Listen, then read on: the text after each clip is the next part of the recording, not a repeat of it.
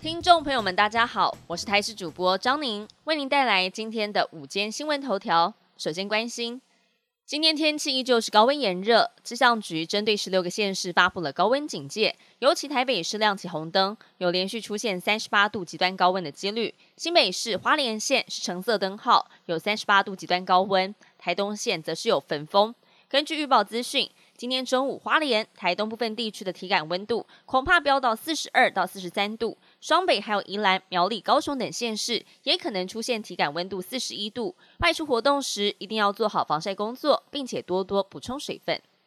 台中市疑似出现了首例本土登革热个案，沙鹿区一名二十岁男子在端午连假之后开始出现发烧症状，周一裁检呈现了阳性，目前血清检体送到了中央实验室进一步检验。台中市卫生局针对沙鹿、五期、中区等五区开设了防治中心，在昨天已经完成了化学防治。另外，园林县登革热疫情在扩大，机关署副署长罗一军亲自到古坑乡进行宣导。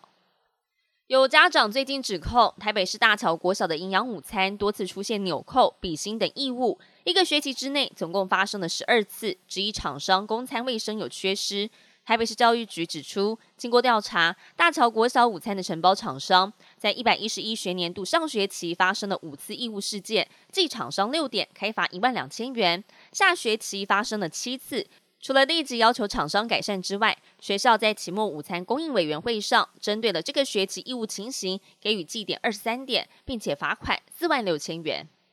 国际焦点要带您关心到，美国在乌克兰强烈的要求之下，在当地时间周五点头答应提供集束弹，帮助乌克兰对抗俄罗斯。由于集束弹的杀伤力非常强，通常会释放大量的小型炸弹，会造成大范围的杀伤效果，遭到一百多个国家禁止使用。而美国总统拜登在接受有线电视新闻网专访时也坦言，这个对他来说是一个非常艰难的决定。人权团体和联合国也纷纷表示反对。